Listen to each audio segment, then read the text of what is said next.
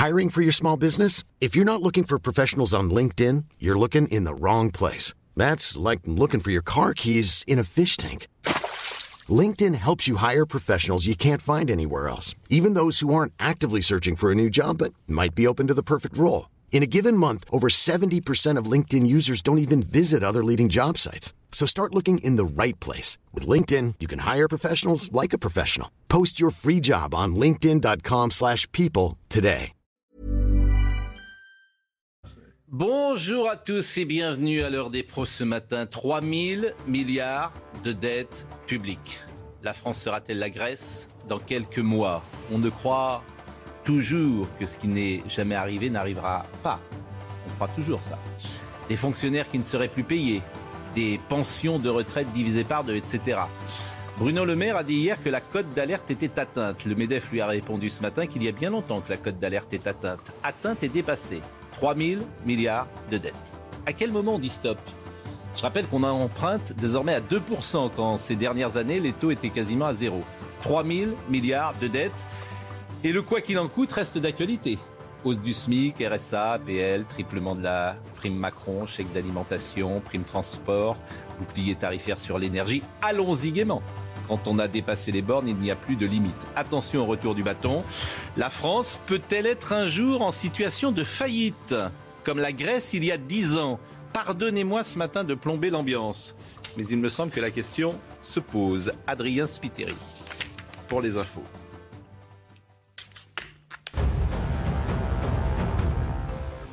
Elisabeth Borne reçoit les chefs de l'opposition aujourd'hui. La Première ministre rencontrera à tour de rôle les chefs des groupes LR, socialistes, communistes et écologistes de l'Assemblée. C'est Olivier Marlex, président du groupe Les Républicains à l'Assemblée nationale, qui ouvre le bal dans quelques minutes maintenant.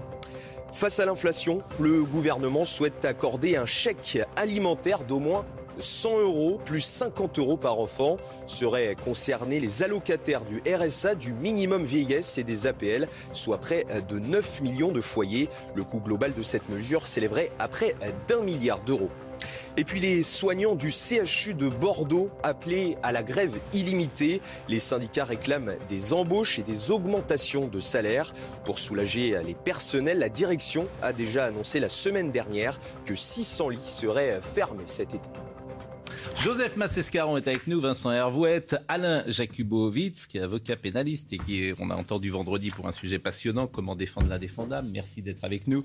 Ça fait longtemps que vous n'étiez pas venu sur notre plateau. Et Jean-François Copé, maire euh, républicain de Meaux.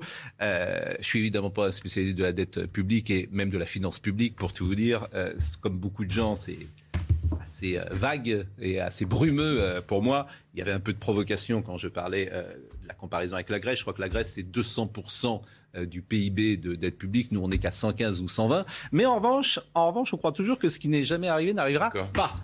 Donc, est-ce que la France peut être un jour en situation de faillite? Est-ce que les retraites peuvent être divisées par deux? Est-ce qu'un jour, les fonctionnaires ne peuvent plus être payés? Parce qu'on arrête quand, en fait?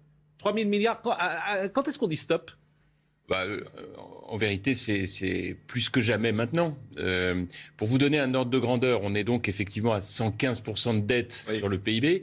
Quand j'ai quitté mes fonctions de ministre du Budget, on était à 63%. Euh, Dans quelle année? C'était en 2007. C'était une autre époque, hein. c'était du temps où les chanteurs avaient de la voix. Hein. Objectivement, nous, on nous aurait jamais laissé, on nous aurait jamais laissé, mon ami Thierry Breton et moi, parce que j'étais aux finances, il était à l'économie, quitter nos fonctions avec des résultats comme ceux qu'on connaît là. Alors, certes, il y a eu le Covid, ça, tout à fait d'accord.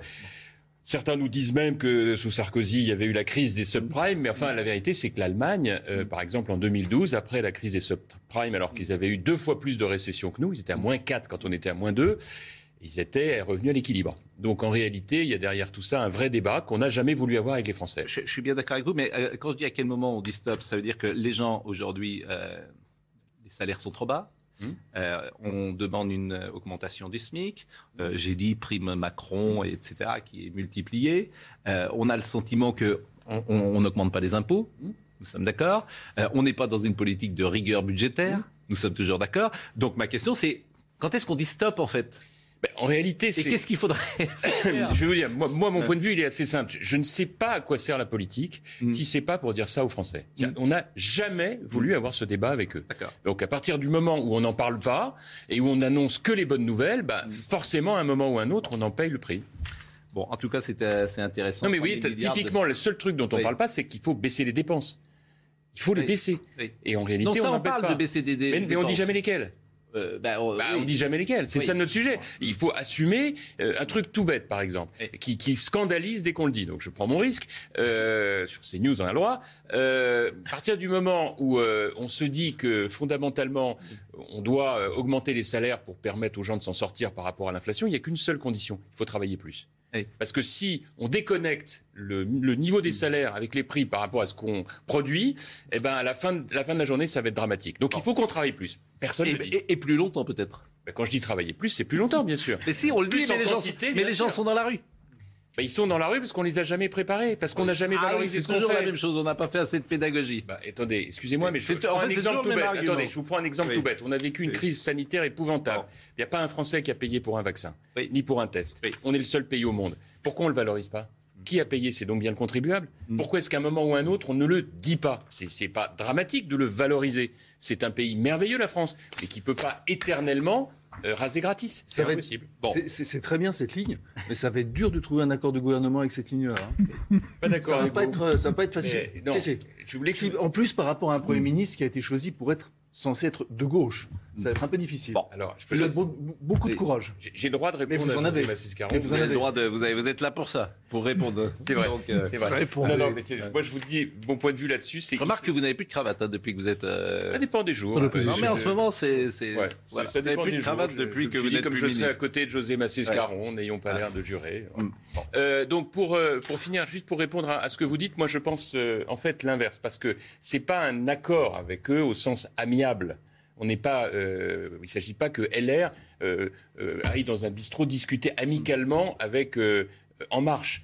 Moi j'ai une, une approche très différente. Je pense qu'il faut tordre le bras.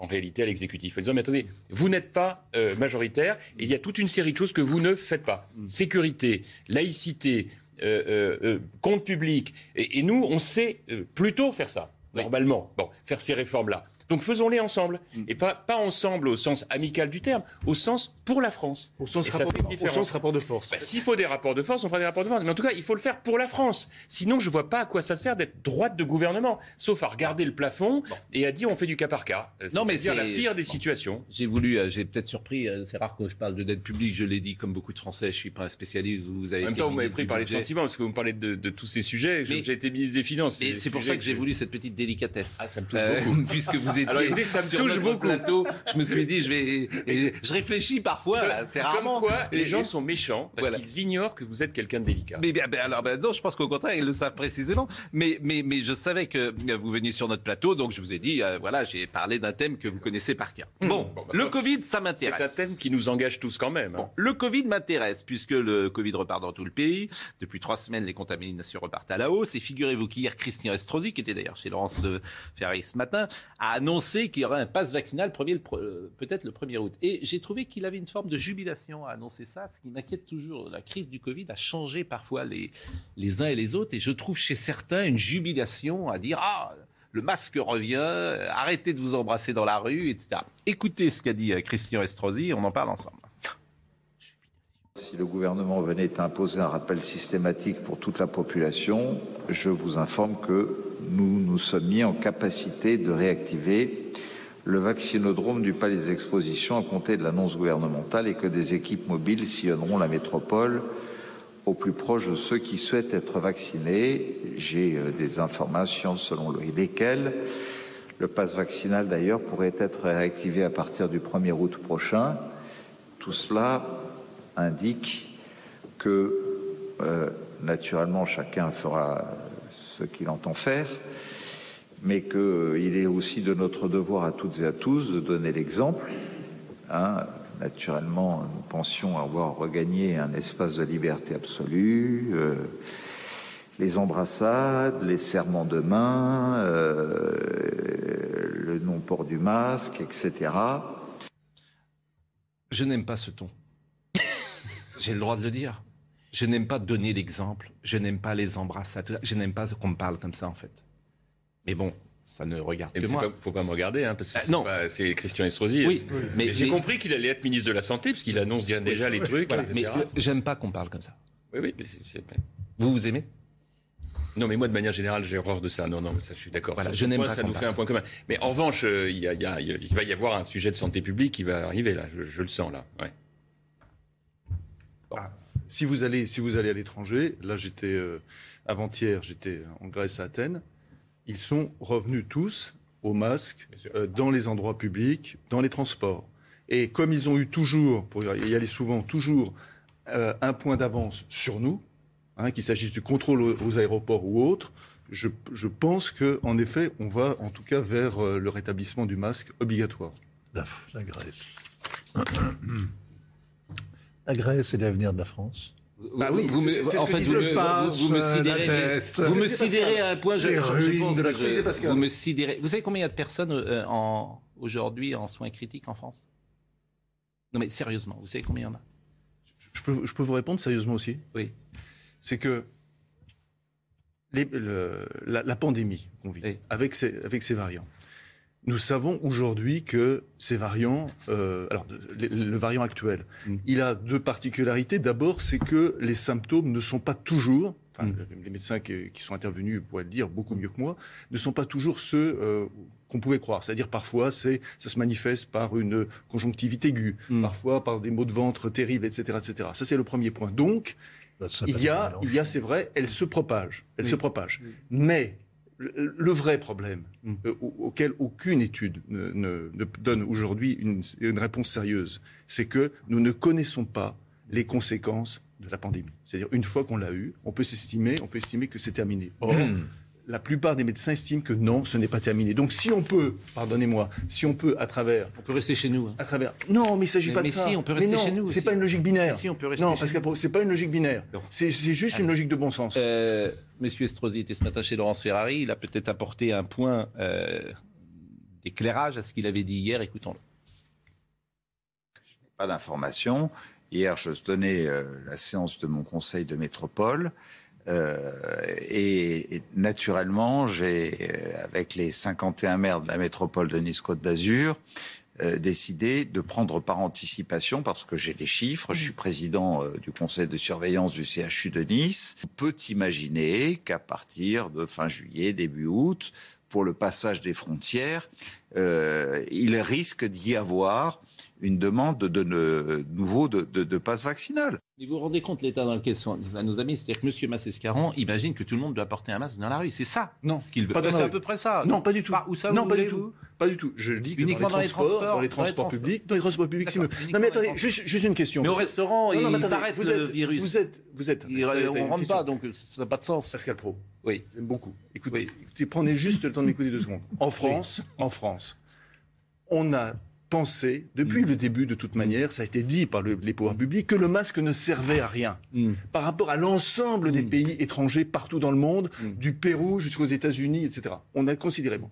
Et comme en Israël, on a considéré que la seule solution était le vaccin. Mm. Vaccin 1, vaccin Mm. 2, Bon, vaccin 3 et bientôt vaccin 4. Bon, je pense que si on peut faire l'économie, en revanche, du vaccin, bah, on peut tenter, non? Pas vous. Bon.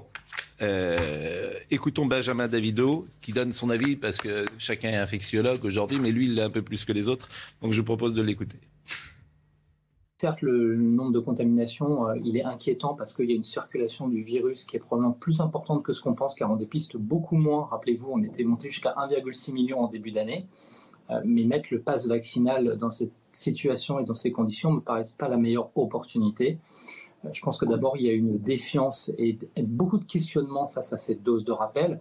On peut discuter à tort, mais surtout, en réalité, l'enjeu au-delà de ne pas saturer l'hôpital euh, cet été, ça va être euh, de pouvoir le protéger à l'automne et donc d'assurer une campagne de vaccination probablement avec des vaccins deuxième génération à partir, on l'espère, du mois de septembre.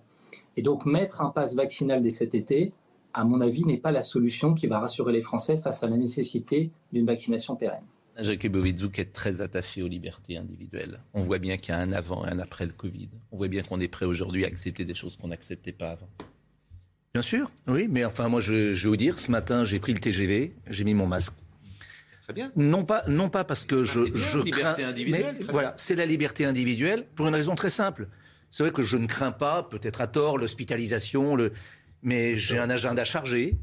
J'ai chez moi au cabinet un certain nombre de personnes qui sont indisponibles parce qu'elles ont le Covid. Ben moi, j'ai pas envie de rester chez moi. J'ai- Et si je peux maximaliser mes, Ça sert à rien. mais, mais dans le TGV, je peux vous dire que Ça vous quand vous êtes dans un TGV pondé, moi, je, je voilà, peut-être bêtement, moi, je, je, je me sens Ça, plus en ouais. sécurité avec. Voilà, Mais- mais c'est peut-être une, une bêtise. On me l'a pas imposé. Non, mais c'est fait la- le c'est une pure superstition. Vincent Hervouet, non. C'est C'est possible. c'est une pure votre, votre masque, là, c'est un petit masque chirurgical qui vous protège de rien. Ça protège vos voisins éventuellement de vos crachats. Mais mais- c'est déjà ça, pas mal. Oui, c'est bien, mais, Non, mais c'est une politesse c'est- votre part. c'est déjà pas mal. Mais c'est en, Mais en rien de l'éducation et la politesse, c'est voilà, tout à fait. C'est à bannir. Non, mais ce matin, il n'y a que des compliments. Pascal Pro est plein de délicatesse. Joseph Massescaron l'aime beaucoup. Et vous-même, vous êtes.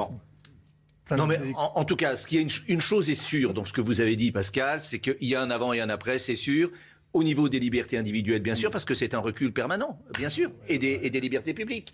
Ouais. C'est- un recul permanent et une acceptation, effectivement, au nom de. Et le pire, et le pire, c'est qu'on va revoir les infectiologues dans toutes sortes de carabins sur les plateaux, alors qu'on n'en trouve pas un seul, ni dans l'annuaire, ni à l'hôpital. Ils seront en studio. Non. Vous êtes, vous êtes- Quoi? Vous exagérez un Non, peu. vous plaisantez, quoi? On va dire que je suis caricatural. Non, non, non, non, non. J'ai eu un petit traumatisme crânien il y a 15 jours. Oui. Eh ben, je suis allé aux urgences à côté, à Saint-Nazaire. Oui. Il y avait 11 heures d'attente. Oui. Je suis rentré chez moi. Non, je suis rentré chez moi après des heures et des heures d'ailleurs, pas tout de suite. Après, j'ai cherché à me faire faire un petit IRM, un scanner. Là, il y a 4 mois d'attente. 4 mois d'attente. Mais par contre, en passant à la gare de Saint-Nazaire, j'ai vu le ministère de la Santé qui faisait des grandes affiches publicitaires pour dire, je sais plus quoi, euh, ma colocatrice est lesbienne et alors, euh, bon, le ministère de la Santé dans le même, la même ville, le ministère de la Santé est incapable de vous soigner, de vous radiographier le crâne. Par Je- contre, il est bon pour vous bourrer le crâne, il est parfait. Je ne souhaiterais C'est pas la que même ce- chose. Je ne souhaiterais pas que ce que vous avez dit sur la colocatrice soit mal interprété, cher Vincent Hervouet. Non, et- je veux dire euh, qu'il y avait je- une je- grande campagne d'affichage. J'entends bien, la mais je, je pré- je précise, le modérateur que je suis ne, Modéré, précise modéré. que- Vous êtes délicat et modérateur. Oui, bien sûr que je ne voudrais pas euh, Ferme. euh, euh, interpréter ou cautionner une interprétation d'une publicité que vous avez faite. C'est tout ce que je veux dire. On donnerait dans le Qu'elle ne politique. soit mal interprétée. On donnerait dans le Non, non, politiquement correct sur cette antenne. Maintenant, il y a effectivement tout longtemps que je suis être pas venu, mal mais ça a changé. hein. Mais, mais le Tout pol- peut être mal interprété. La le- réalité, la réalité, tout peut être mal interprété. La réalité personnelle et vécue, Non. c'est que à Saint-Nazaire, vous ne pouvez pas vous faire faire une radio et vous ne pouvez pas vous faire soigner aux urgences quand vous avez Oui. un traumatisme crânien. Par contre, le ministère de la Eh Santé bien, vous en est prêt à, vous Monsieur éduquer. Copé. Il est homme politique À depuis soigner. 40 ans. On a 3 milliards de dettes et 3 000 milliards de dettes. Et de quelque côté que se tourne ce pays, l'éducation, la justice, la santé, ça ne marche pas. Qu'est-ce que vous avez fait pendant 40 ans? De On n'en sait rien. Alors, mais, de la com. mais, mais vous le répondrez après à, à Adrien euh, Spiteri. Mais c'est vrai que c'est juste une catastrophe ça- en fait. Pas 40 ans en fait. Non mais ce pays c'est juste une catastrophe. Non mais pas- Quand on moi y perso réfléchit. c'est pas 40 ans. Et je suis d'accord. Oui mais, parce vous- que comme vous étiez délicat tout à l'heure, Oui, j'ai pas compris ce dérapage. vous comprenez ça peut bien. pas être 40 ans. je Vous vraiment que c'est ce Mais pays qui est une Vous catastrophe comprenez bien qu'il y a un truc qui ne va pas dans ce pays, puisque manifestement, on paye euh, comme personne ne paye au monde, on a des Ah dettes bah, comme personne alors- ne paye au monde, et les Français vont mal, on est dans un état d'esprit catastrophique, et, et- et rien ne marche. Oui. Donc il y a quand même un truc qui va pas. Oui, bien sûr. Adrien Spiteri. Bien sûr, mais de toute façon, un pays où vous avez un tel niveau d'extrême droite et d'extrême gauche, c'est un pays où en tout cas on a la perception qu'on va mal, ça c'est sûr. Arrêtez avec l'extrême droite. Arrêtez aussi avec l'extrême gauche. Je veux dire, je veux Alors, dire, arrêtez. Pascal, Parce qu'en fait, c'est- Pascal, je veux dire un truc tout de suite pour non que. mais, arrêtez d'expliquer que les gens du Rassemblement national sont d'extrême droite, que les gens de LFI sont d'extrême gauche, parce Ouais. que je pense que vous avez le mauvais, le mauvais Alors, logiciel. Je vais vous dire, j'ai sûrement totalement tort. En fait, hein, ils mais disent ce que vous disiez il y a 40 Oui. ans quand vous étiez au ça RPR. recommence 40 ans. Euh, Ou 30 ans. Non, mais, Mais bon. non, non, mais Pascal, non, non, mais là-dessus, je vais vous dire. Mais Alors, monsieur Spiteri, parce qu'on est très en retard. Vous allez réfléchir à la réponse. Non, non, mais je vais pas réfléchir à la réponse. Elle est tout de suite la réponse. Oui. C'est-à-dire que vous avez autant d'énergie pour Oui. interdire aux autres de parler que moi de vous dire que jamais vous m'empêcherez de dire ce que je crois profondément, c'est que nous, jamais on doit accepter de laisser l'extrême droite et l'extrême gauche imposer des folies. Voilà. Et je vais vous dire, je suis pas, je viens pas souvent parce qu'on a tous des, des journées où on fait des tas de choses, mais puisque je suis là, j'ai vraiment prévu de vous le dire. Mais- et mais le le- cas échéant même de vous le re-redire Vous- après, je sais pas, c'est la météo, je sais pas ce que vous montrez Non, c'est pas la météo, c'est Monsieur Spiteri. Ah, pardon, C'est les infos. Bon, mais, en revanche, ça nous Ouais. fait plaisir que vous soyez là. Mais Moi aussi, ravi, mais c'est bien. Et puis ça va un peu donner une autre. C'est bien. Mais non, mais pas. Mais Bon, allez, donnez-lui la parole au malheureux parce Monsieur que depuis tout à l'heure il peut pas parler. Yael Braun-Pivet, favorite pour euh, devenir présidente de l'Assemblée nationale. La députée des Yvelines a quitté son poste de ministre des Outre-mer. L'ancienne avocate pénaliste pourrait devenir la première femme présidente de l'Assemblée nationale aujourd'hui. Le vote est prévu à 15h.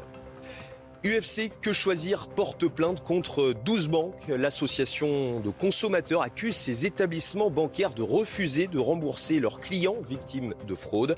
La Banque Postale, le Crédit Agricole ou encore BNP Paribas sont concernés. Et puis 46 migrants retrouvés morts dans un camion au Texas. Les cadavres ont été découverts à l'arrière du poids lourd par les pompiers de San Antonio. Des victimes qui ont euh, probablement euh, succombé aux fortes chaleurs dans l'habitacle. Selon les autorités, trois personnes ont été interpellées. Bon, Jean-François Copé est avec nous ce matin, je le remercie parce qu'il incarne euh, chez les Républicains une tendance. Est-elle majoritaire ou pas? Je n'en sais rien. Non, elle n'est pas majoritaire. Ou alors vous allez me dire que les poissons volants sont majoritaires alors que c'est rare de- dans Bon, l'espèce. qui est plutôt une volonté de travailler avec Emmanuel Macron.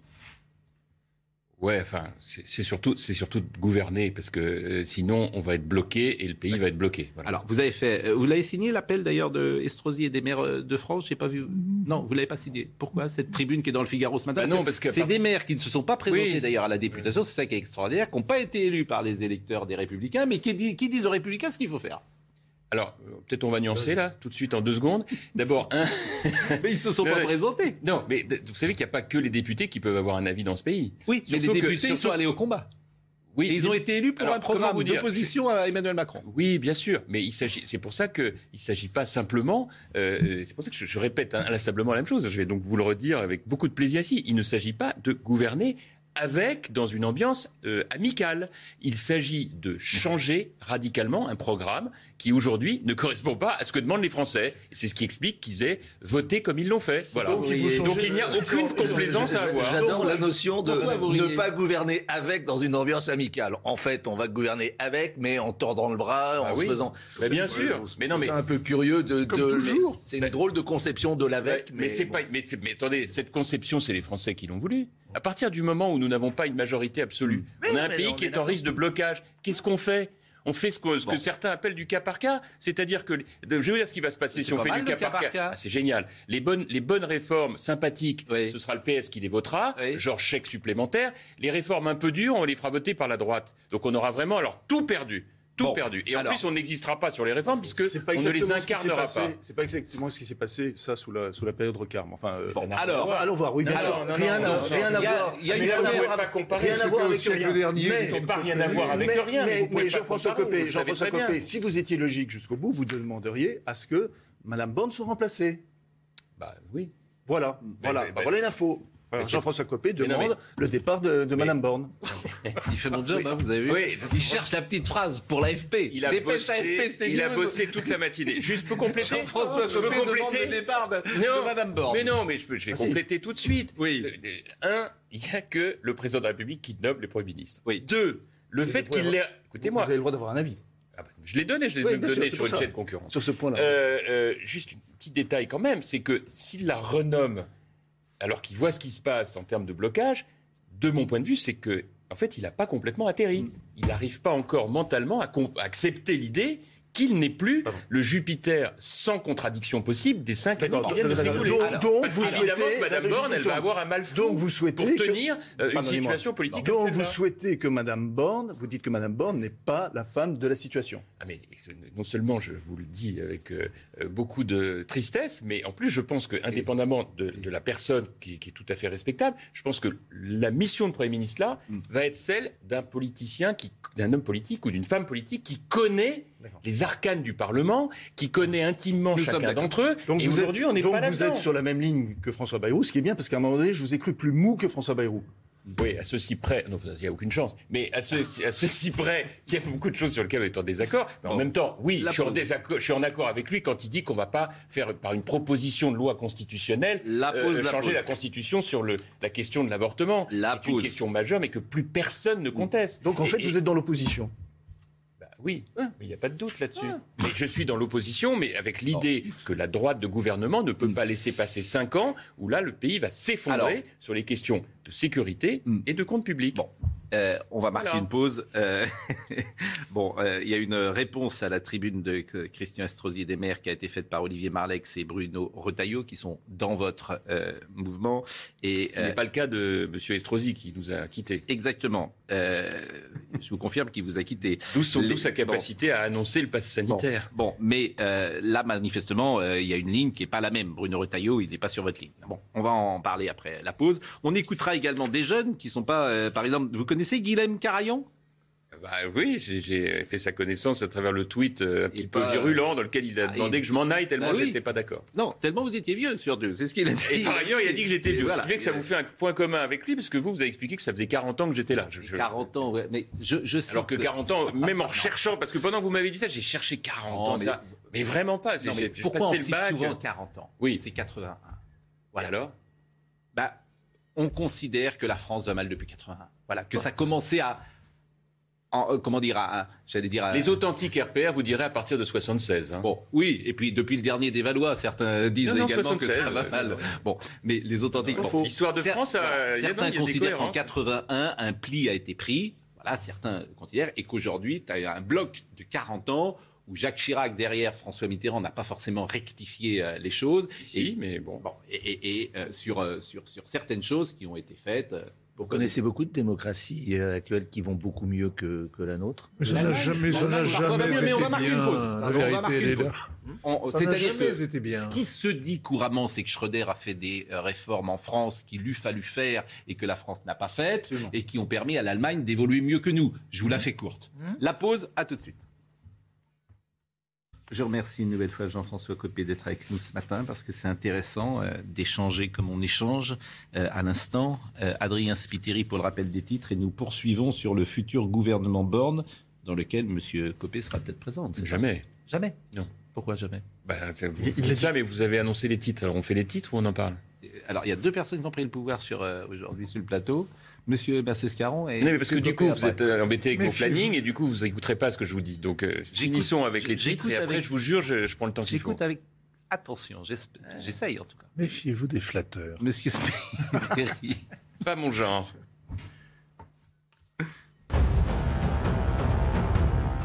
Brigitte Bourguignon demande aux Français de remettre le masque dans les transports en commun. Sans aller jusqu'à l'obligation, la ministre de la Santé évoque un devoir citoyen. Comme d'autres pays européens, la France est confrontée à un regain de contamination, notamment avec le variant BA5. Météo France actualise ses normales climatiques. Entre 1991 et 2020, la température moyenne annuelle en France était de 12,97 degrés, soit une hausse d'un peu plus de 0,4 degrés par rapport à la période précédente. Le nombre de jours gelés est notamment en baisse dans plusieurs villes de France. Et puis des températures extrêmes touchent actuellement la Chine. Vous le voyez sur ces images à Zhengzhou dans le Henan. Des milliers de personnes affluent sur les plages. Habitants ont d'ailleurs pour consigne de rester chez eux en cas de température supérieure à 40 degrés. Bon, euh, on parle évidemment des, des deux tendances qui existent euh, chez les républicains. On a vu euh, l'appel des maires de France, euh, des, certains républicains ont signé. Je pense à Franck Louvrier qui est sur cette ligne-là. Il faut aller travailler, il faut euh, faire une coalition, il faut se mettre d'accord sur un programme. Et puis il y a la réponse quand même de euh, Monsieur Retailleau et de Monsieur Marlex, qui a priori n'est absolument pas euh, Olivier Marlex, qui est donc euh, le chef euh, Président du groupe. président du groupe euh, LR à l'Assemblée nationale, les parlementaires LR ne seront pas la roue de secours d'un macronisme affaibli. Les présidents euh, LR et du Sénat, donc, puisque Bruno Retailleau est sur la même ligne, motivent leur refus de conclure, de conclure un accord politique avec l'exécutif. Là, on n'est même pas entré dans le gouvernement. On ne fait pas d'accord avec l'exécutif. Tout ça, bon. tout ça peut évoluer quand même. Non, oui, mais, c'est deux tendances différentes quand même. Raison, tout peut tout toujours ça... évoluer, mais c'est deux tendances différentes. Ça peut évoluer pourquoi? Parce qu'une fois passé le premier choc au lendemain de l'élection, si on voit une situation de blocage, je, je, vous avez cité un certain nombre de personnalités, euh, Franck Louvoyer, vous avez des présidents de région, c'est mm. pas rien, euh, Nadine Morano. Euh, oh, Nadine Morano bien sûr. Nadine Morano, elle n'est pas pour aller euh, eh ben, pour conclure un programme. Ou alors, vous l'avez vu hier soir et elle a eh changé ben, d'avis. Eh ben, vous lui demanderez. Il y a un certain nombre de personnalités. Elle dit le contraire ici. Eh ben, écoutez, ça prouve bien qu'on évolue. Pourquoi je vous dis en ça En trois jours. Pourquoi je vous dis ça Moi, encore une fois, ça, ça, dépasse ma petite personne. C'est une question qu'on doit tous se poser. On ne peut pas accepter que ce pays soit bloqué. Oui. Or, aujourd'hui, institutionnellement, il l'est. Ce serait au bénéfice de qui? Je le répète, de la France insoumise d'un côté, du Front National de l'autre. Il y a un moment quand même où il faut se demander à quoi on sert. Et à quoi on sert? Bah, À servir, à servir l'intérêt national sur des sujets qui sont absolument gravissimes. Il y a un problème de votre logique et euh, vous êtes intelligent et en, en bon rhétoricien, c'est parfait, mais c'est que vous faites peser, vous faites peser la question sur les républicains alors que c'est sur le gouvernement Emmanuel Macron qui doit être posé. C'est eux qui, sont la source de blocage. On est bien d'accord. Mais, pas, mais c'est pas les républicains. Mais ça, ça rien, ça n'est en rien contradictoire avec ce que je dis. je, vais vous dire une chose. On, pourrait le croire. Je non, mais alors, je vais Il faut être clair là-dessus. Dans votre schéma, le Premier ministre, ce serait qui? Le Premier ministre, il serait plutôt chez les républicains ou il serait plutôt chez Renaissance? Madame Catherine Vautrin, par exemple, ça, ça m'intéresse. Laissez-moi juste compléter, parce que c'est effectivement un point tout à fait majeur, et c'est très bien que je puisse avancer dans le raisonnement. Évidemment que le premier qui devrait tendre la main, c'est Emmanuel Macron. Regardez comme un certain nombre de ses ministres essayent d'une manière ou d'une autre de donner des signaux. J'entendais encore Gérald Darmanin le dire ce matin. C'est évident qu'on doit, doit, travailler avec les Républicains. Celui qui devrait faire cette démarche, personnellement, c'est Emmanuel Macron. Ensuite, il va de soi que ça veut dire confier des postes ministériels majeurs aux Républicains. Mm. Je rappelle qu'il y a trois fois plus ou deux fois et demi plus de députés républicains que de députés proches d'Édouard Philippe quand même. Donc ça se regarde quand même. Donc ça veut dire quoi? Ça veut dire qu'effectivement, toutes ces questions doivent être mises sur la table. C'est à Emmanuel Macron de faire la démarche. Qu'est-ce qu'il dit pour l'instant? Il dit débrouillez-vous entre vous, trouvez-moi une solution en 48 heures. Et enfin, c'est là où je me dis, Jupiter, il n'a pas entendu que le roi était nu. Les choses ont complètement changé avec cette législative. Et je vais plus loin. Tous ces débats stupides qu'on a depuis des années, ah, il faudrait plus de proportionnel. Ben, on l'a, la proportionnelle. Et on va voir combien ça bloque complètement un système qui, grâce à De Gaulle, était un système qui était carré avec des institutions solides et qui sont aujourd'hui profondément fragilisées. si Emmanuel Macron ne tend pas la main, s'il ne change pas de Premier ministre, si, etc., etc., ben, c'est pour ça que vous allez faire? Mais qu'est-ce qu'on va faire? Eh bien, écoutez, c'est, encore une fois, je répète, aujourd'hui, ah celui, celui qui est le président de la République et qui doit tirer les conséquences de cette, de, cette décision électorale des Français, c'est, à lui de le faire. Écoutons Olivier. Et nous, de notre côté, on doit être un tout petit peu préparé à une réponse qui soit plus intelligente que simplement de dire rien, jamais, débrouillez-vous. Alors Olivier Marlex, pour, pour, pour, vous aider. On va écouter Olivier Marlex parce que manifestement il n'est pas intelligent et il n'est pas. Euh, pourquoi vous dites ça Parce qu'il n'a pas une réponse euh, intelligente, c'est ce que vous venez de dire. Aujourd'hui, il a une situation. Écoutez-le. Je le connais. Ah non, mais écoutons-le. Bah, écoutons-le. Et puis vous réagissez, vous me dites ce que vous en pensez. Olivier Marlex. Je pense qu'aujourd'hui, on a beaucoup mieux à faire que de se vendre individuellement. Les 61 députés de mon groupe, en particulier, sont parfaitement convaincus qu'ils pèseront beaucoup plus sur la politique française en étant unis qu'en se vendant individuellement. Absolument. Ah ben là, j'ai rien à changer. Je pense la même ah chose que lui. Alors là, il n'y a pas pire que, vous pensez... que les débauchages individuels. Regardez ce pauvre Damien Abad, euh, dont, la, dont la valeur ajoutée dans le dispositif est, ce qu'elle est. C'est-à-dire qu'elle a disparu. Non, non, il faut que ce soit LR qui propose un projet les, gouvernement. les jeunes républicains, on va écouter Guilhem Carayon, parce qu'il est sur une autre ligne que vous aussi. Il est un peu plus virulent. En fait, ils il considèrent, eux, qu'il faut jouer le blocage, précisément, quoi, cette ligne-là, parce qu'ils pensent être plus utiles dans l'affrontement qu'en coopérant. Écoutons. Moi, je crois que ce que veulent les Français, c'est voir euh, de nouveaux visages. Non pas juste pour voir de nouveaux visages, hein, euh, mais euh, voir des idées neuves, entendre des idées neuves. je vois Jean-François Copé qui annonce vouloir un pacte de gouvernement avec Emmanuel Macron. je regrette que ce soit des vieux barons qui soient sur les plateaux de télévision pour aller défendre notre mouvement, pour aller défendre les républicains, alors qu'on pourrait faire émerger des jeunes qui euh, diraient quelles sont leurs convictions et quel est le projet qu'ils veulent porter pour le pays. Pour... D'abord, je voudrais dire à Guillaume Carillon que je suis quand même beaucoup plus jeune que son père. Euh, que je connais bien, qui est Bernard Carillon, avec lequel nous avons bataillé ensemble pour nos valeurs. Et donc, je pense que je suis pas certain que son, son papa adorerait que, de savoir que son fils le traite de vieux baron. Deuxièmement, euh, baron ou barbon Baron, Baron, non, Baron, non, il est allé jusqu'à Baron. Il n'a pas, il a pas, Oh il n'a pas, il n'a pas été au-delà. Encore que c'est peut-être pour la semaine prochaine. Vous savez, euh, il y a des moments dans la vie où quand on est il- jeune et qu'on peut bénéficier de, de- des antennes, on peut être tenté de moments d'égarement.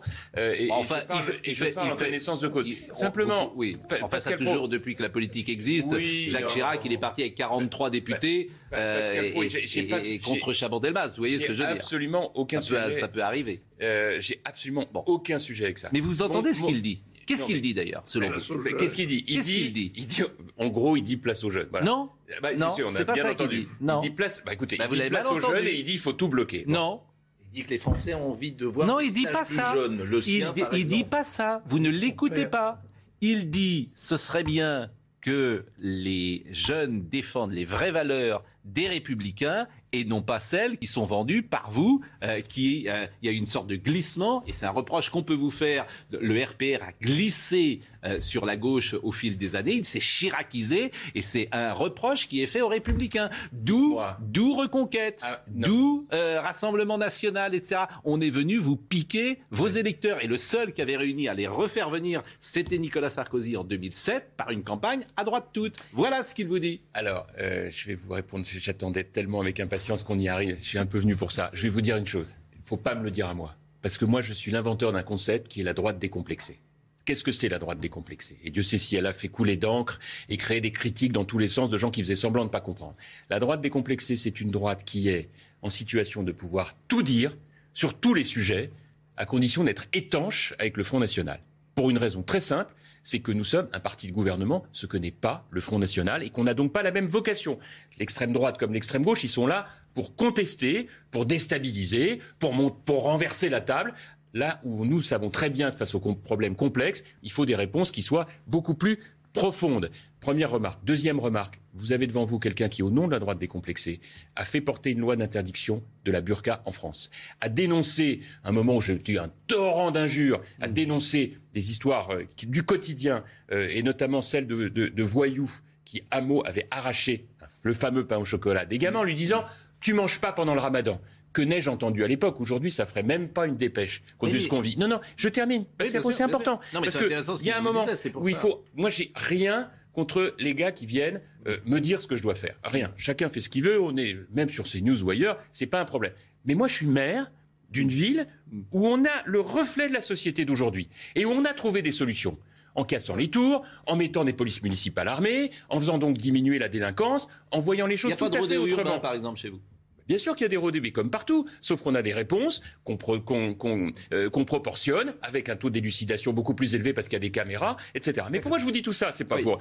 Pourquoi je vous dis tout ça? C'est parce que en réalité, je pense qu'aujourd'hui, il manque à ce pays un pan de gouvernance à droite sur les questions régaliennes que seul un parti de gouvernement de droite doit pouvoir assumer. Or, nous avons les talents chez nous pour le faire. Le problème, c'est que comme ça fait des années qu'on est dans l'opposition, parce que nos aînés à droite, les vrais, parce que j'ai compris que j'étais doyen de l'humanité, mais j'ai encore plus vieux que moi. Vous voyez? Des, des- des gens comme Alain Juppé, Nicolas Sarkozy, François Fillon, qui ont eu pour objectif, d'une manière ou d'une autre, un, de se finir entre eux, et deux, de veiller à ce que personne à droite ne leur succède. Et donc, c'est pour ça qu'on est dans cette situation aujourd'hui. Ah, donc c'est Moyennant dans- quoi Moyennant quoi C'est Non, la faute juste- des- de vos aînés. Mais Pascal, Ah, Pascal Pro, vous connaissez votre histoire de France. Mais, mais, mais, mais, mais vous le savez parfaitement. Mais la grande différence, moi je suis d'autant plus à l'aise pour le dire, c'est pour ça que je, je- je dis à, à tel ou tel, j'ai pas d'étalage, je suis pas en charge. Si je, si je dis tout ça, c'est parce qu'il faut bien que de temps en temps, il y ait des voix qui soient un peu extérieures et qui mettent les pieds dans le plat. Il pourrait parce vous que sinon on répondre n'y arrivera jamais. ce que vous, vous n'avez pas réussi à faire, prendre le pouvoir. Mais bon. Mais, mais bien sûr, mais sauf qu'ils l'ont perdu le pouvoir, je rappelle. Bah, il y a et c'est pas faute de les avoir, de Bon. les- d'être avoir été à leur côté. Voilà ce qu'on pouvait dire. Non, mais c'est terminé, Juste parce un mot. que- Pourquoi oui. ils l'ont perdu? Parce qu'effectivement, Hmm. il y a eu des concessions qu'on n'aurait jamais dû faire à un certain nombre de nos valeurs. Et c'est ça qu'on ne doit pas lâcher. Et c'est pour ça que si on va dans un gouvernement, c'est pour retrouver ces valeurs et non pas pour les nier. Et c'est ça qui fait la différence. En tout cas, voilà ce qu'on pouvait dire sur ces sujets politiques. Je ne sais pas si euh, Maître Jakubowicz ou Vincent Hervouette, euh, qui, ont, qui ont, pourquoi vous dites rien? On peut parler. On avait d'autres sujets évoqués. Il y a quand même euh, peut-être à noter qu'on revient finalement toujours à cette bonne vieille tambouille euh, d'équilibre. Moi, rien n'a avancé. Hein. Je veux dire que Aujourd'hui, on a un président de la République qui essaye de trouver des équilibres, d'aller mm. chercher d'un côté, d'aller chercher d'autre, ce qui s'est toujours fait. Et finalement, on va avoir quoi? Un gouvernement qui va être, on va rechercher des équilibres plutôt que des compétences. Alors c'est pas c'est pas antinomique, pas forcément antinomique, mais moi, franchement, je, je vois dans le domaine qui est le mien, qui est celui de la justice, moi, peu m'importe de savoir quelle, quelle sera la tendance politique du ministre de la Justice. J'ai envie qu'on avance, quoi. Et, et, et, franchement, j'ai pas ce sentiment. Ce que, ce que, ce que dit Alain, ce qui est important, c'est que lorsque l'Italie s'est trouvée en situation de blocage. Ils sont allés chercher en effet les plus compétents. Les Italiens qui pourtant avaient l'habitude des accords d'appareil, ils sont allés chercher les plus compétents. Et ils ne sont pas, ils sont pas les sombrés. Mais, il n'y a pas de Mario Draghi en France. Il y a personne. je, trouve ça, extrêmement dommageable parce qu'on va, on va, on va avoir simplement un gouvernement qui sera une recherche d'équilibre plutôt qu'une recherche de si je peux me permettre de rebondir sur ce que vous dites, c'est vrai aussi qu'en interdisant aux maires d'être députés, on s'est privé à l'Assemblée nationale de gens qui, sur le terrain, ont un certain nombre d'expériences. Regardez dans le rétroviseur, regardons, ah, bah, regardons, que, euh, mais, mais c'est pas ce qui s'est passé avant. Non, non, non, c'est pas ce que je veux dire. Ce que je veux dire, c'est qu'aujourd'hui, vous avez un certain nombre, puisque vous parlez de compétences, de professionnels de la politique qui ont quitté ce métier. Oui. Parce qu'ils n'y voyaient plus la possibilité de l'exercer dans des conditions minimum de sérénité dont ils ont besoin. Ben, vous n'avez pas vu non, mais toute moi, je, génération. On, a, on a en réalité quitté les fonctions politiques. Pardon de cette, euh, pardon de cette fixation, mais est-ce qu'on a besoin d'être un professionnel de la politique pour être ministre de la Justice? Voilà, je, je, vous pose cette question. Est-ce que est-ce que c'est ça la compétence qu'on doit aller chercher ah. chez un ministre de la Justice, qui est le sujet qui m'intéresse particulièrement? Je pense que la politique est un métier. Manifestement, postule. Oh. Bon, c'est pour vous taquiner. bah oui, voilà, je postule. Adrien Spiteri. Je pense que la politique, c'est un métier, que ça s'apprend. Il n'y a pas de raison. Être journaliste, c'est un métier. Être euh, enseignant, c'est un métier. Euh, être électricien, c'est un métier. Bah, Il faut être compétent. Eh ben, ministre de la Justice, c'est si ministre de la Justice, c'est pas un métier. L'électricien, bon. Jean-François, ministre de la Justice, c'est pas un métier. La réalité du service public de la justice. Vous ne pouvez pas être serein pour l'exercer. Euh, il faut que la parole tourne euh, et Adrien euh, Spiteri. Vous parlez beaucoup ce matin. Hein Rendez-lui la parole sans arrêt. il l'apprend, c'est ça, mais parce qu'il est brillant. Non, mais. Mais c'est vrai. Je me suis dit, je suis là. Il y a quelqu'un. Voilà, il y a quelqu'un qui me dit, euh, Monsieur Copé, tiens le crachoir aujourd'hui. C'est en tout cas, c'est très poétique. Oui, c'est une métaphore. Bon, Monsieur Spiteri, et après on va parler de la sécurité, parce que cet État fort pour imposer un masque ou nous proposer de prendre un café euh, debout, nous obliger à prendre un café debout, est incapable, incapable cet État depuis des semaines de résoudre le problème du Il y a plein d'endroits où ils n'imposent pas le masque. Comment voulez-vous Ils sont incapables de l'imposer le masque. Comment voulez-vous, Jean-François Copé Et j'ai bien conscience que je fais un peu de provoque en disant ça et que on peut dire c'est un peu démago, un peu populo. Mais comment est-ce possible cette affaire du crack dans Paris? Tu as 200 ou 300 personnes, tu n'arrives pas à trouver la solution depuis des mois. Comment voulez-vous que les gens qui nous écoutent aient confiance? Après on dit ils vont plus voter. Mais à quoi sert le politique aujourd'hui gâchis de ne pas avoir voulu parler de ça pendant cette campagne? On a parlé du pouvoir d'achat et on a interdit le débat sur la sécurité. Je suis Monsieur Spiteri et euh, Adrien Spiteri, pardon, et le crack. Le crack dans une seconde, parce que euh, à Paris, ça, ça m'intéresse. Votre avis m'intéresse. Elisabeth Borne reçoit les chefs de l'opposition aujourd'hui. C'est euh, Olivier Marlex, président du groupe euh, Les Républicains à l'Assemblée nationale qui ouvre le bal. Il est arrivé il y a quelques minutes. Viendront euh, ensuite les chefs des groupes socialistes, communistes et écologistes de l'Assemblée nationale. Le moral des ménages en baisse au mois de juin. Selon l'INSEE, l'indicateur qui synthétise la confiance des ménages perd 3 points sur un mois. Les ménages sont pessimistes sur leur situation financière et l'évolution de leur niveau de vie. Et puis le premier tour du tournoi de Wimbledon continue aujourd'hui. Dans le tableau, messieurs Richard Gasquet, Hugo Gaston et Benjamin Bonzi entrent notamment en liste. Euh, côté femmes, Alizé Cornet et Chloé Paquet tenteront de rejoindre le deuxième tour aujourd'hui. Le crack à Paris, et on en parle euh, dans le 18e, je vous assure, c'est, en fait c'est incompréhensible. Pour moi c'est incompréhensible. J'ai jamais été... Euh, dans les fonctions que vous avez occupées. Je trouve ça incompréhensible. Je ne sais pas comment c'est possible. On va voir le sujet de Yael Benamou, parce qu'en en fait, ça paraît simple de dire tu vas prendre des gens, tu les mets en centre de rétention et c'est fini demain. Et après? Et on le fait pas. Et après? Tu les laisses en centre de rétention et puis ceux qui sont en, en- en interdiction d'occuper le territoire, tu les renvoies. Enfin, c'est Vous avez c'est quel ça. oui. Manifestement, c'est pas possible. Alors, voyez le sujet et vous me dites ce que vous en pensez. Yael Benamou.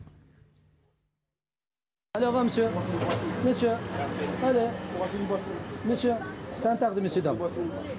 Voilà, vas-y, Ces scènes sont quotidiennes dans ce restaurant depuis neuf mois. C'est bien filmé.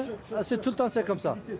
Depuis décembre, la décision a été prise de déplacer plus de 150 consommateurs de crack à la frontière entre Pantin et Aubervilliers en Seine-Saint-Denis.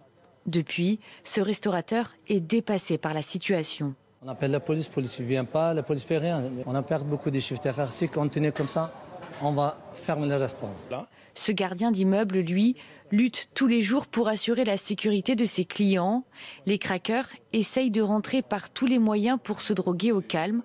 Il y aurait même de la prostitution, comme cette femme qui tente d'escalader l'entrée de ce bâtiment pour se cacher et travailler à l'abri des regards. Le gardien raconte qu'il n'hésite pas à les déloger. Des fois, ils ont commencé à préparer leur dose. Ils me disent, eh, tu me laisses terminer. Des fois, c'est un petit peu chaud, mais bon. Et c'est pas évident. Toute la journée, je cours après eux.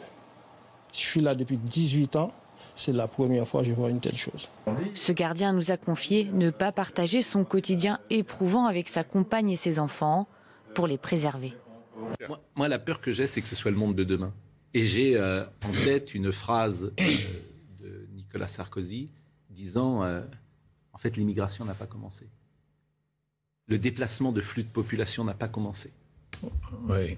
Mais là, c'est deux sujets distincts quand même. Oui. Non, non, mais là, je vous vois arriver sur le, le grand remplacement, mais c'est deux Ah sujets non, non, pas du tout. Ah non, c'est pas du, bon. du tout Non, ça. Non, le flux de population. Pour... euh, Non, non, c'était pas du tout ça. D'abord, d'abord, enfin, Le flux de population, c'est ce qu'il avait dit une fois. Juste peut-être Dans un, une- un- un mot, alors là pour le coup d'expérience de maire. Euh, des gardiens comme celui qu'on vient d'entendre, c'est des héros de la République. hein. Et je pense qu'il faut quand même entendre ça, comme d'ailleurs euh, le gars du bistrot. Euh, il faut bien comprendre que vous avez toute une partie de nos compatriotes Mm. euh, qui peuvent être aussi, je le dis ici, de confession musulmane parfaitement intégrés, qui veulent bosser et qui n'en peuvent plus et qui sont sûr. les premières victimes.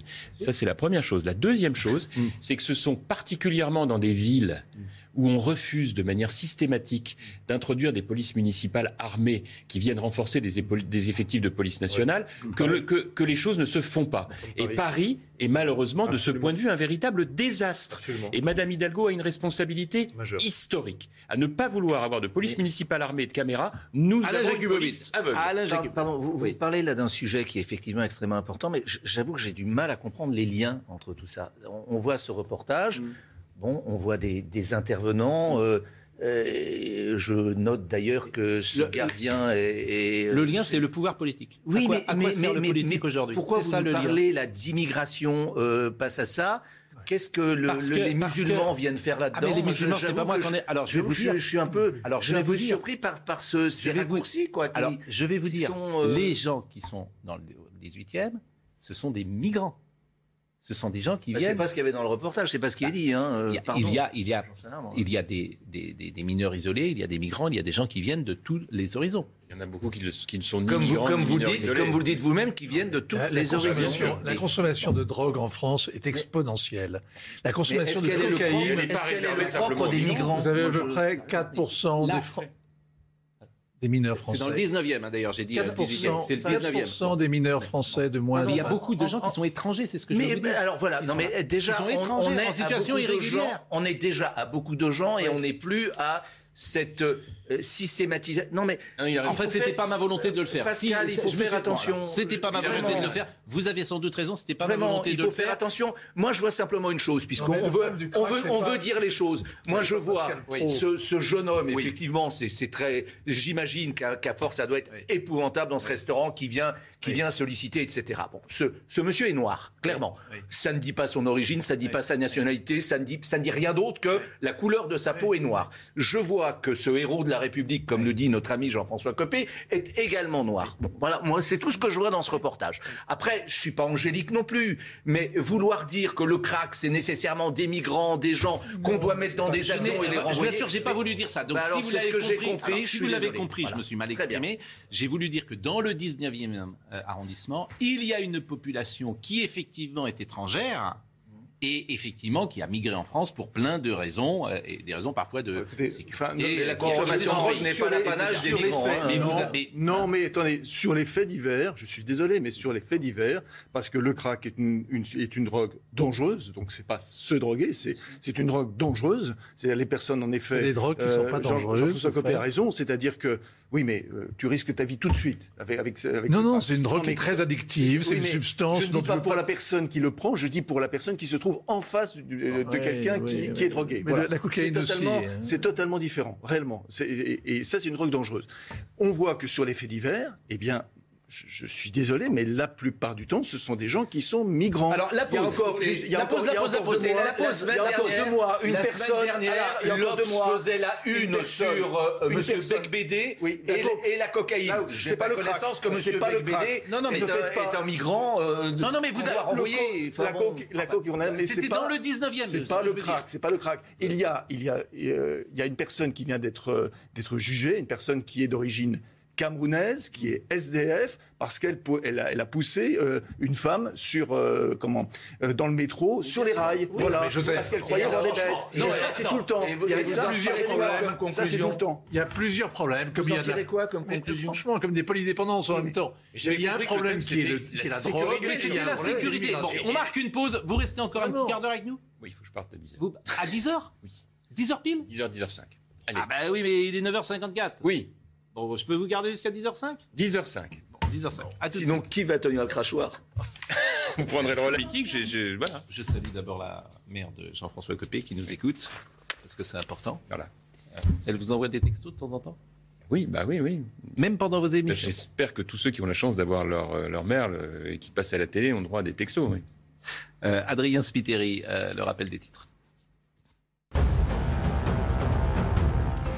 Brigitte Bourguignon demande aux Français de remettre le masque dans les transports en commun. Sans aller jusqu'à l'obligation, la ministre de la Santé évoque un devoir citoyen. Comme d'autres pays européens, la France est confrontée à un regain de contamination, notamment avec le variant BA5.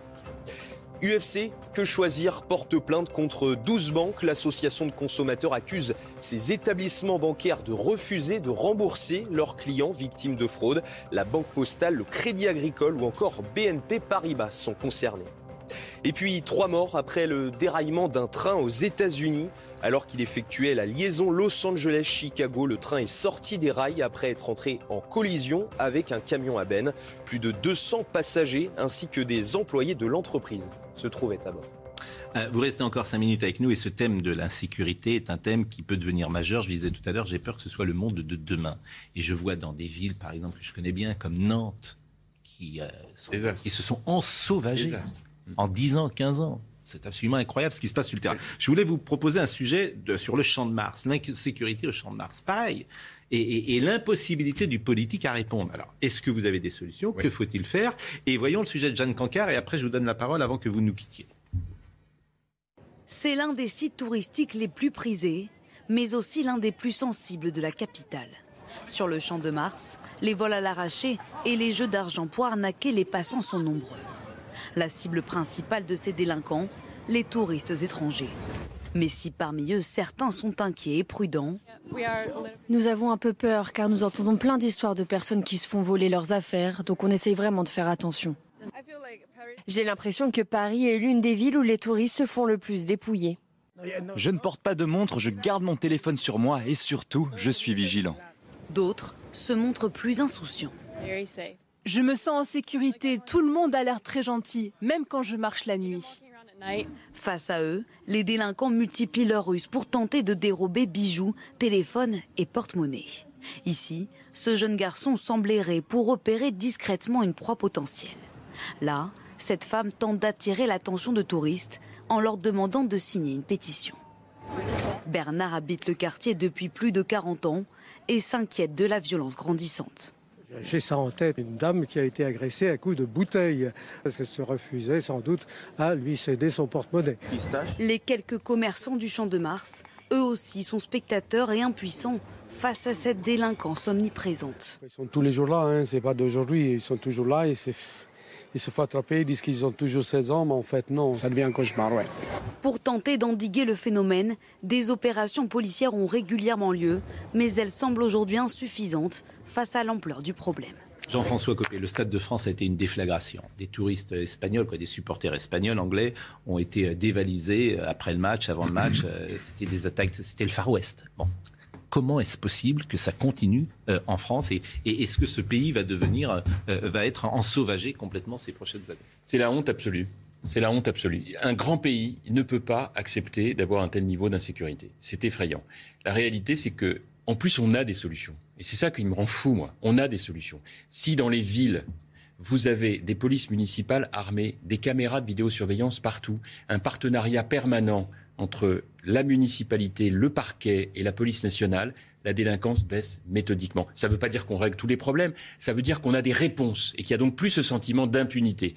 Vous avez cité Paris, vous avez cité Nantes, deux villes qui refusent de manière idéologique de, de déployer partout des systèmes de vidéoprotection. Ça ne peut pas marcher. Quand la police, elle est aveugle, elle ne voit pas, il n'y a pas de solution. Alors si en plus il y a des effectifs insuffisants, il n'y a pas de présence. Donc sur ces sujets-là, c'est là où il y a des quartiers avec des tours. Il faut casser les tours et rénover. On l'a pas fait dans les quartiers nord de Marseille, on le paye très cher aujourd'hui. Partout où nous l'avons fait dans nos villes, ça a marché. Vous mettez des immeubles de quatre étages plutôt que des tours, c'est plus la même situation de délinquance. Il faut ces réponses-là. À partir du moment où vous ne les avez pas, il ne faut pas s'étonner. Et Rennes, pareil, euh, Florian Bachelier, qui euh, était député jadis de circonscription de Rennes, m'envoie ce petit message également. Mais bien sûr. Rennes, pareil. Mais c'est vrai que. J'ai parlé avec Florian Bachelier de ça. Il est tout à fait d'accord là-dessus. Toutes ces villes sont des villes qui sont livrées à la proie des délinquants qui ne seront jamais poursuivis parce qu'on ne les trouve pas, il n'y a pas de caméra. Allez le dire à la maire de Nantes. allez le dire à Johanna Roland. Allez le dire à Jean-Marc Ayrault qui a mis cette ville par terre pendant 25 ans. Parce qu'il a refusé, parce que c'était une ville magnifique, parce qu'il a refusé tout simplement de mettre des caméras. et Nantes est aujourd'hui. Grenoble, c'est exactement la même chose. Donc Nantes, que Vincent connaît également bien, est une ville qui a complètement changé. C'est-à-dire que tu ne sors plus à minuit le soir parce que tu as peur d'être agressé bah et les parents vont chercher les enfants. Et ce qui se passe à Paris et au Champ de Mars, comme dans un certain nombre de quartiers de Paris, je, je, je, vous souriez, moi c'est une ville que je connais bien donc, et j'en parle souvent. mais, ça me fait tellement de peine au fond. Mais en, fait c'est assez drôle parce que vous, vous, stigmatisez de façon régulière le recul des libertés. Et en même temps, vous voulez mettre des caméras de partout. Donc, euh, pardon, moi, je, je, non, non, mais c'est pas liberticide. Circuler au champ de Mars.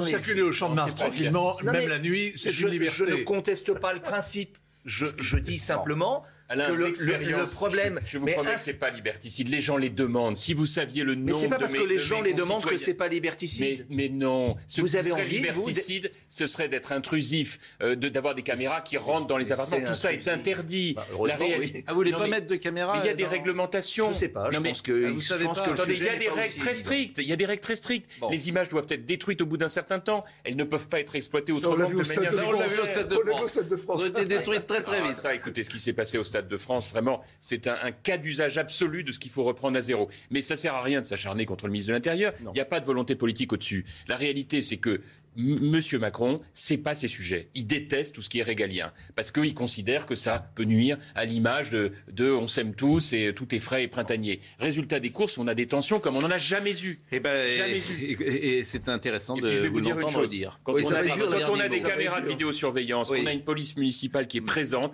les gens sont rassurés et du coup on invite aux gens, on leur dit écoutez, souriez, vous êtes filmés et ça va tout La présence de la police c'est une chose, les caméras c'en est une autre. Et c'est la même. Merci Monsieur Copé. Efficacité face à l'impunité. Merci. Euh, Merci vous avez plus envie de retourner au gouvernement Vous êtes lassé un peu de la politique Vous trouvez que vous avez pris trop de coups Que c'est. Écoutez, en tout cas, je pense que les conditions aujourd'hui ont été mm. réunies pour qu'un certain nombre d'entre nous euh, ne soient pas en situation de vouloir à nouveau être des cibles au baltrap. Voilà.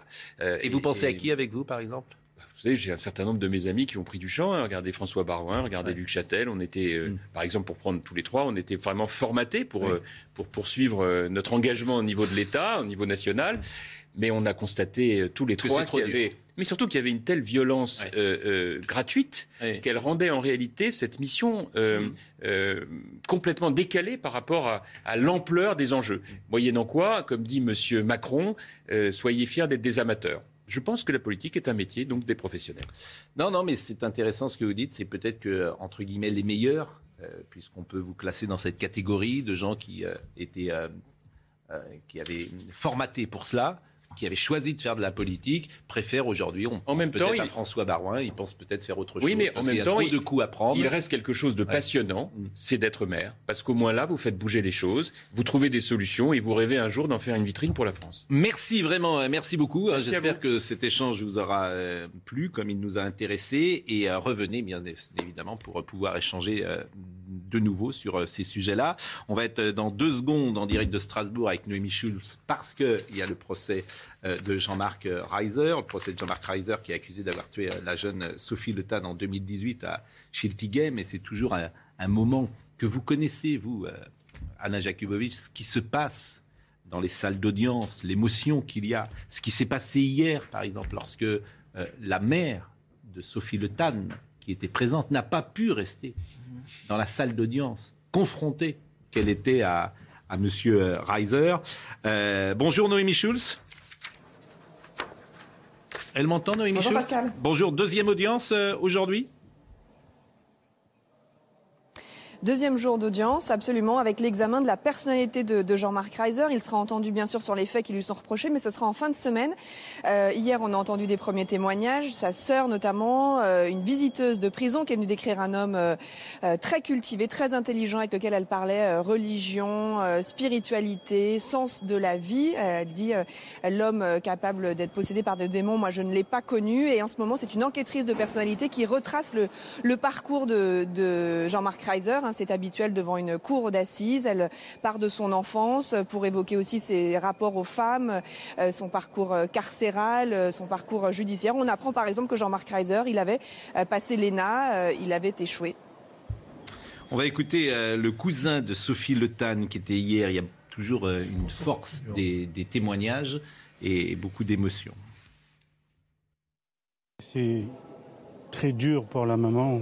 Déjà en arrivant, vous avez bien vu comment elle était, quel état elle était. Lorsqu'elle a vu Jean-Marc Reiser, c'était insoutenable. Elle était au bord de l'évanouissement, on a dû la sortir. Et d'ailleurs, elle n'a pas assisté aujourd'hui au, procès.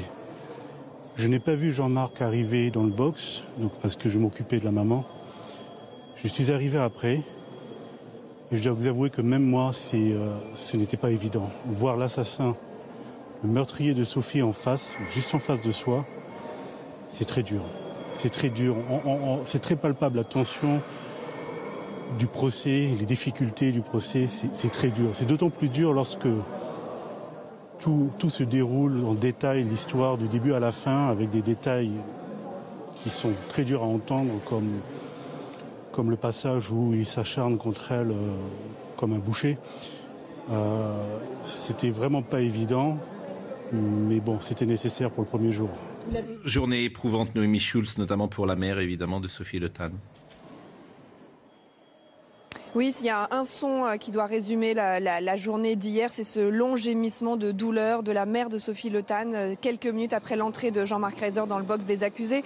On l'avait vu dès l'arrivée, hein, cette famille, elle est très éprouvée. La, petite sœur de Sophie Le Tan n'est pas présente, c'est trop compliqué pour elle, nous a dit euh, l'avocat, une famille soutenue, portée à bout de bras, et donc cette mère qui euh, s'est presque évanouie dans la salle d'audience, qui a été évacuée par des, secouristes et qui n'a pas assisté euh, euh, au procès. Les, les proches de Sophie Le ils seront entendus demain matin par la cour d'assises. Cet après-midi, on va entendre les anciennes compagnes de Jean-Marc Reiser, des témoignages sans doute très à charge, puisque toutes ont été victimes de violences conjugales de sa part. Écoutons l'avocat de la famille Le Gérard Welzer, que vous connaissez, j'imagine. Qu'on peut retenir cet après-midi, c'est que sa sœur est venue dire si c'est lui, c'est un monstre. Euh, c'est quelque chose de très important. Et alors que c'était des témoins, pour certains cités par la défense, eh ça s'est retourné contre lui parce que les gens s'estiment trahis, trompés.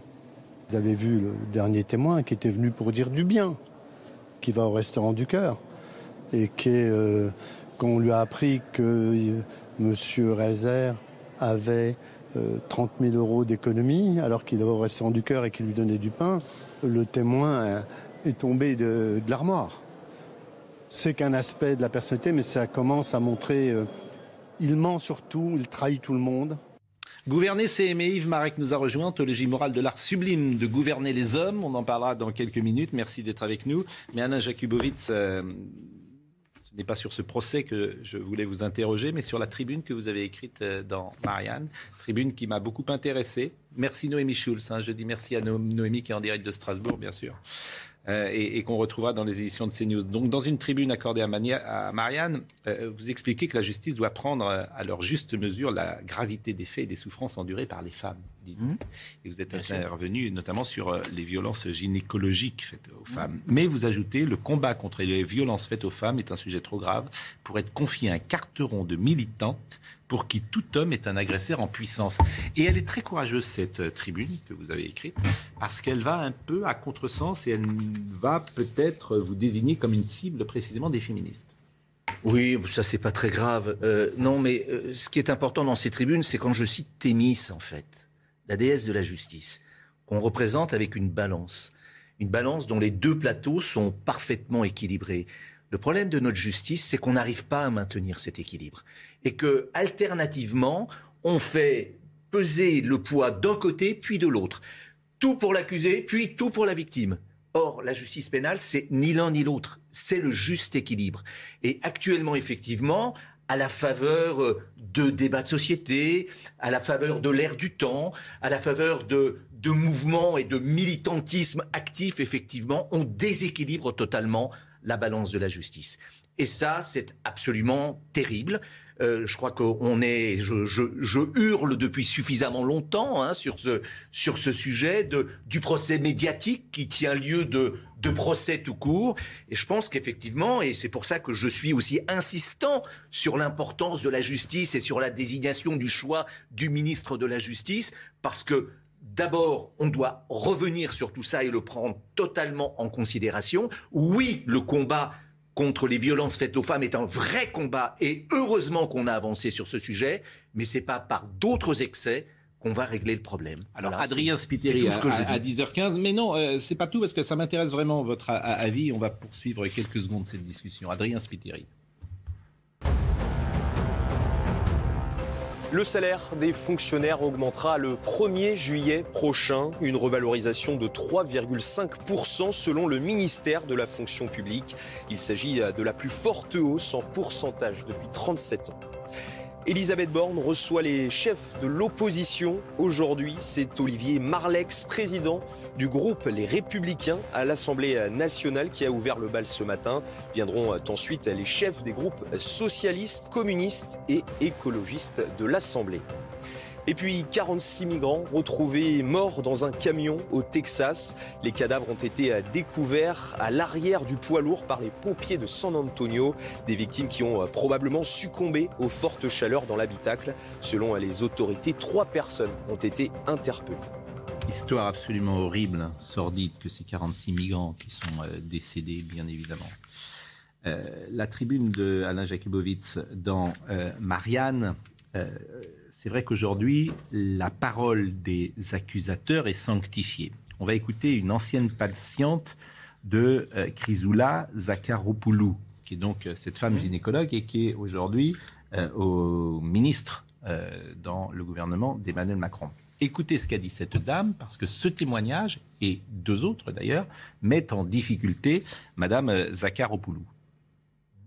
Au rendez-vous. Elle est arrivée en retard, en tenue de sport avec un sac euh, de sport. Elle m'a pas regardé dans les yeux. Euh, elle m'a dit de m'allonger. Elle m'a pas prévenue. Elle a mis sa main entière à l'intérieur de moi. J'ai l'impression que c'était un point qu'on m'enfonçait.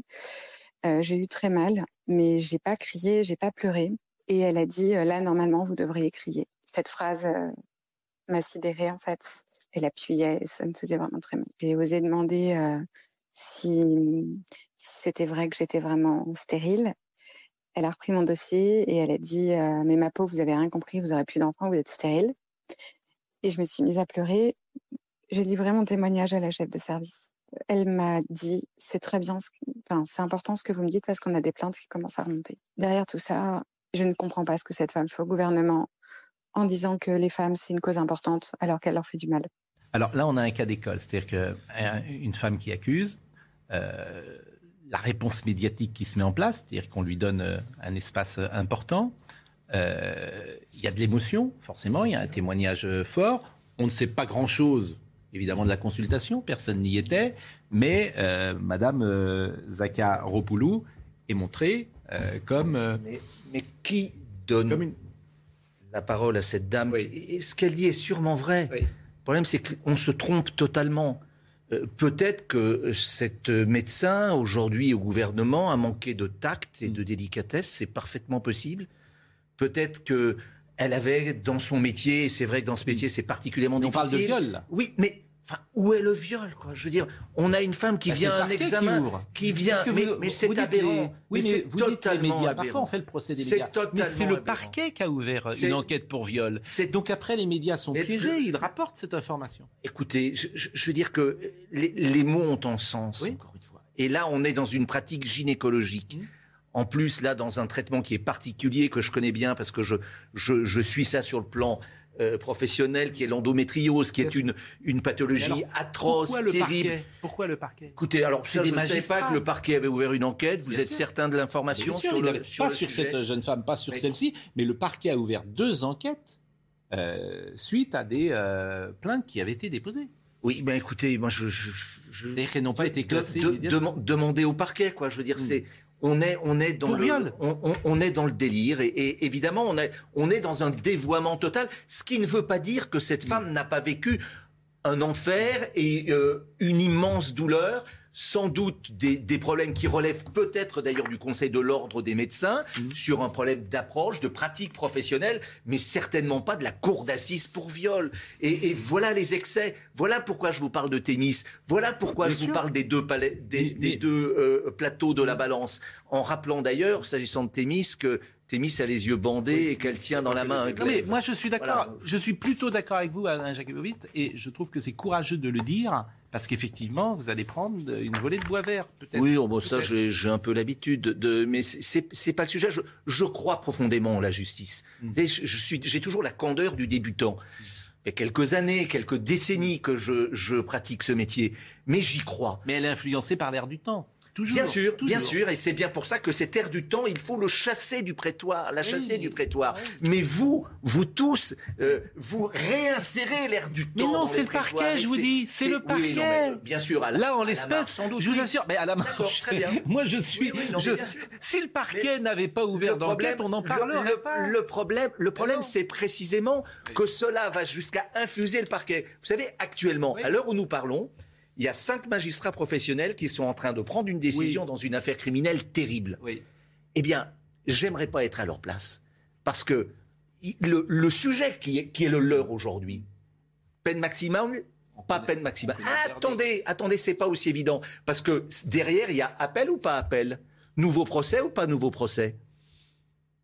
C'est-à-dire qu'on pourrait repartir pour neuf mois dans le procès. Ah bah, il, est, évident, moi je vais vous dire, un, accusé qui conteste une peine maximale et qui interjette appel, c'est un nouveau procès. Hein.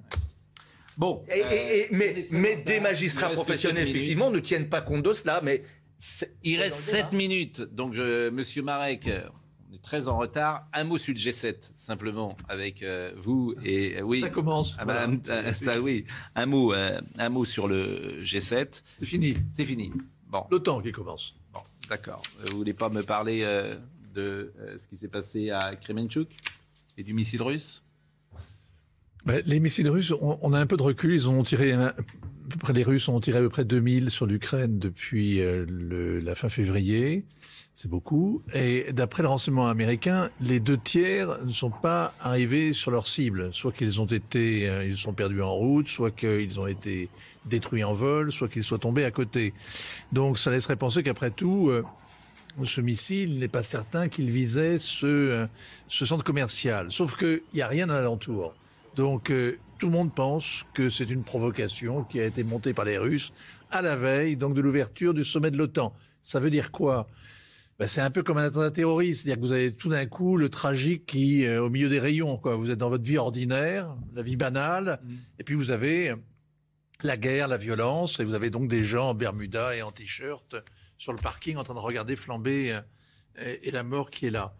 Et ça, c'est le discours en lettres de, de, feu de, de, de, Vladimir Poutine qui explique aux sept euh, occidentaux, les, les, sept plus riches qui sont réunis dans leur petit club et qui l'ont chassé d'ailleurs du club, qui leur explique qu'il est prêt à aller jusqu'au bout, qu'il est prêt à monter encore le niveau de la violence et qu'il les attend. Voilà. Euh, Yves Marek, gouverner, c'est aimer. Euh, je suis désolé de vous presser un peu. Non, vous m'avez demandé un mot, c'est fait. Euh, gouverner, c'est aimer. anthologie morale de l'art sublime de gouverner les hommes. Joli, alors, joli sujet. Anthologie morale de l'art sublime de gouverner les hommes. Bon, gouverner, c'est aimer. Mais c'est aimer qui? C'est aimer quoi? Alors, c'est bien sûr aimer le peuple, mais au fond, ce que je veux montrer dans ce livre, hein, qui rassemble euh, des, centaines de, citations de penseurs, mais aussi d'écrivains, d'humoristes, euh, depuis bien avant Jésus-Christ, euh, les Chinois, la Renaissance italienne, nos, nos propres moralistes, jusqu'à De Gaulle, Churchill, c'est qu'il y a une, une unité générale à penser, d'abord que la nature humaine est la même partout, mais que c'est d'aimer la nature humaine, pas seulement aimer le peuple. C'est-à-dire que la politique, c'est chose humaine. Et, c'est ce que j'ai voulu montrer dans ce livre en, regroupant ces pensées par des figures essentielles de ce qu'est des rapports entre les hommes. Parce que, au bout du compte, la politique, ce sont des rapports entre les hommes. C'est-à-dire, euh, est-ce qu'on fait confiance? Comment est-ce qu'on s'attache les gens? Est-ce que ce sont par les bienfaits, par les promesses, par la crainte, euh, en, leur faisant peur? Quels sont les rapports de dette?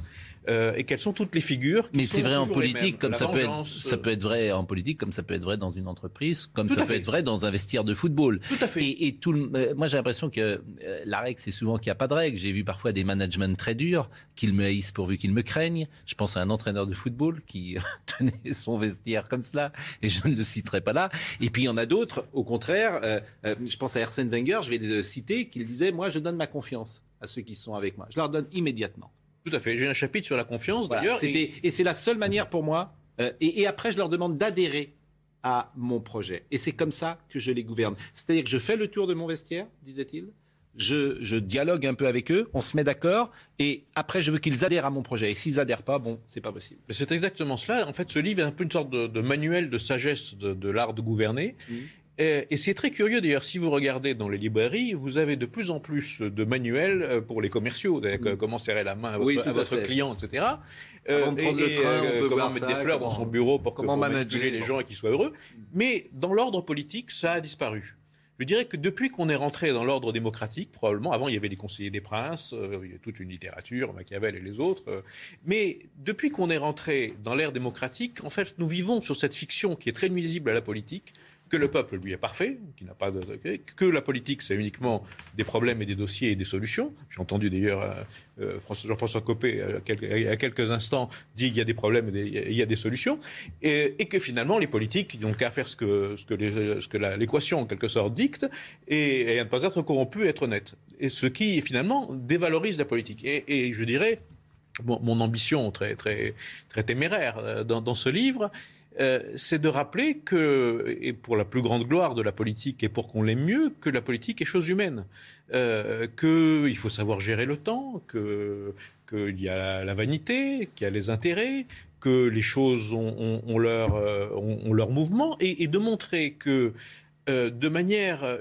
unanime, que ce soit de, Tacite à, De Gaulle, sur la nature humaine, tous les gens qui ont eu à, exercer se sont fait les mêmes remarques, et notamment les écrivains, Romain Gary, Stéphane Zweig, Albert Cohen et, bien d'autres, parce que évidemment, dès lors qu'il s'agit de la nature humaine, euh, euh, ce sont toujours les passions. Elle ne change pas. Il suffit de lire Saint-Simon pour euh, comprendre que rien n'a changé. Mais alors, qu'est-ce qui fait aujourd'hui, selon vous Parce que moi, j'ai le sentiment que nos démocraties sont difficilement gouvernables, que c'était plus facile pour le coup de gouverner il y a peut-être il y a 50 ans, c'était plus directif peut-être, et qu'aujourd'hui c'est quand même très compliqué avec euh, les réseaux sociaux, avec euh, tout le monde donne son avis, etc. Et, qu'est-ce qui fait aujourd'hui euh, les qualités d'un très bon gouvernant? Par exemple, est-ce qu'Emmanuel Macron est un très bon gouvernant selon vous? Ah non, je, ne m'engagerai pas sur, sur, bah, ce euh, terrain-là. Je sais, je sais. Ah, vous êtes là, mais attendez, vous êtes extraordinaire. Vous, vous nous faites un manuel, mais, ah, alors je, rappelle que vous êtes énarque, hein, donc ça, vous m'avez fait une belle réponse d'énarque tout de suite là. manifestement.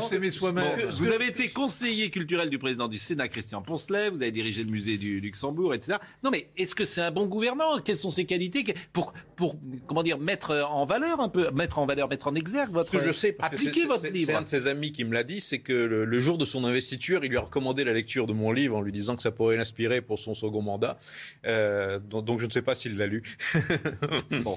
Mais c'est quoi un bon Vous n'avez pas encore demandé si vous vouliez rentrer au gouvernement. Parce que c'est la question qui est posée sur ce non, mais, mais, non, mais sérieusement, c'est quoi un bon. Euh, quelles sont les qualités plus exactement d'un bon gouvernant en 2022 bien, euh, euh, les, aimer au sens où, je l'emploie, c'est-à-dire faire corps avec euh, le peuple, est, l'élément essentiel. C'est-à-dire que à, partir du moment où la, politique, c'est d'abord l'opinion.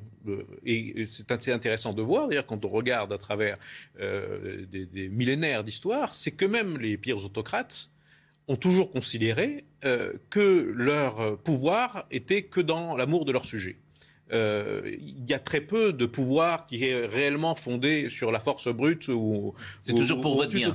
On vous euh, envoie en camp de redressement, c'est pour votre bien. Même les autocrates ont considéré qu'il devait être. Mais quelles sont les bonnes qualités, par exemple, à votre avis aujourd'hui Et donc, à partir du moment où la politique poursuit le bien commun, euh, et qu'elle a la conscience de ne pas gouverner pour un clan contre un autre, euh, de ne pas appliquer de manière euh, idéologique ou purement technocratique des, des, solutions qui sont déconnectées de, de, de, la vie, en fait, gouverner est facile. Et d'ailleurs, tout, ce qui réussit. Facile, répondre à ma question était difficile puisque je ne sais toujours pas les bonnes qualités pour un gouvernant. Il faut lire le livre alors. alors. il faut lire le livre. Bon, il est à 10h30, je vous presse un peu parce que vraiment j'en suis désolé. On va demander une demi-heure de plus à Monsieur Nedjar l'année prochaine, je pense, pour avoir un peu plus mm. de temps.